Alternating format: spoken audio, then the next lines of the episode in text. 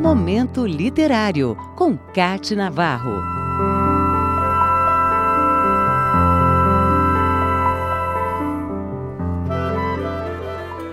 Abre aspas. Não há momento derradeiro na poesia. Esta não acaba ao acabarmos de ler o último poema. Ao contrário, ele permanece e vive no nosso cotidiano. Fecha aspas. Este é um pequeno trecho escrito por Fátima Trinchão a pedido do editor e escritor Roberto Leal em 2010 para a apresentação do livro Versatilavra. Ela descrevia, neste caso, o fazer poético. A escritora baiana, nascida na cidade de Euclides da Cunha, costuma destacar em sua obra o poder da poesia em nos fazer experimentar as palavras com intensidade e emoção. Tal exercício pode levar o leitor a vivências profundas e encontros com sentimentos não revelados ou externados com facilidade. Fátima Trinchão ficou conhecida como poeta em 1978, quando o poema Contemplação de uma Vida, escrito por ela, foi publicado no caderno literário do jornal A Tarde, na época com grande circulação local e nacional.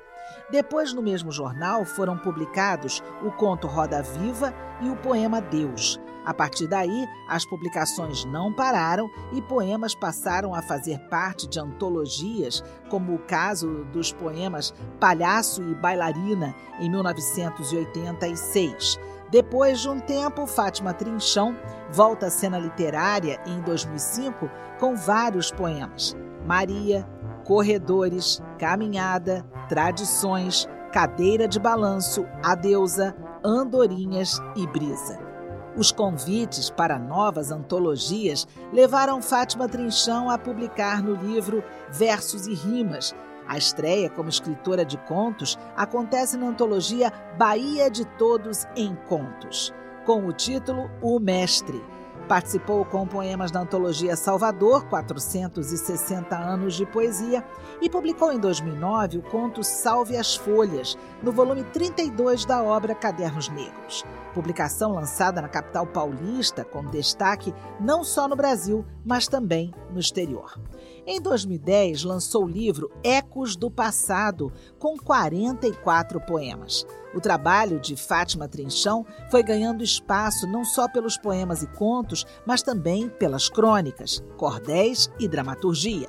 Foram várias publicações, como o conto A Benção Meu Pai, na obra Cadernos Negros 34, ou os poemas Tumbeiro e Salve os Pretos Velhos, no volume 35. No volume 38, ela está presente com o poema A Santa, e em 2017 deixa sua marca literária na antologia Olhos de Azeviche, da editora Malê. São tantas participações e publicações em antologias que Fátima Trinchão coleciona leitores e se tornou uma das autoras negras de grande destaque no país. A Vida na Bahia é um registro presente em muitos dos seus textos.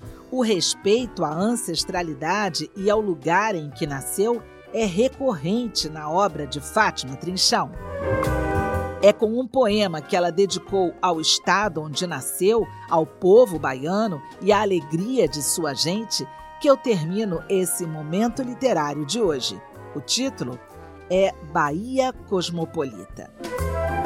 Faz-se manhã extraordinariamente bela. Na bela São Salvador, o sol pujante desperta.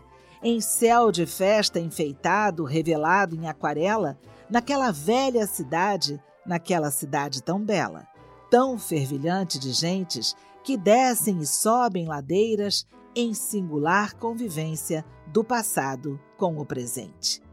Gentes de todas as graças, gentes de todas as cores, gentes de tantos credos, gentes de tantas raças, gentes de mis amores, gente que vem e passa, gente que ri e cora, gente que chega e parte, gente que sonha e chora no alvedrio da tarde, gentes de todas as gentes, gente de tanta gente, gente de toda parte, gente de cá e de lá, gente de todo orixá, orixás de tantas gentes, porque todas essas gentes também têm seus orixás. Unos neles nós estamos, maravilha das maravilhas. Nesse caldeirão de gente, tão diversos e tão semelhantes, o que importa é o ser gente. E na brisa que o calor ameniza, é gente de todo o mundo, é gente do mundo todo, é todo um mundo de gente. Bahia cosmopolita, tão fervilhante de gentes que descem e sobem ladeiras em singular convivência do passado com o presente. Momento Literário, com Cate Navarro.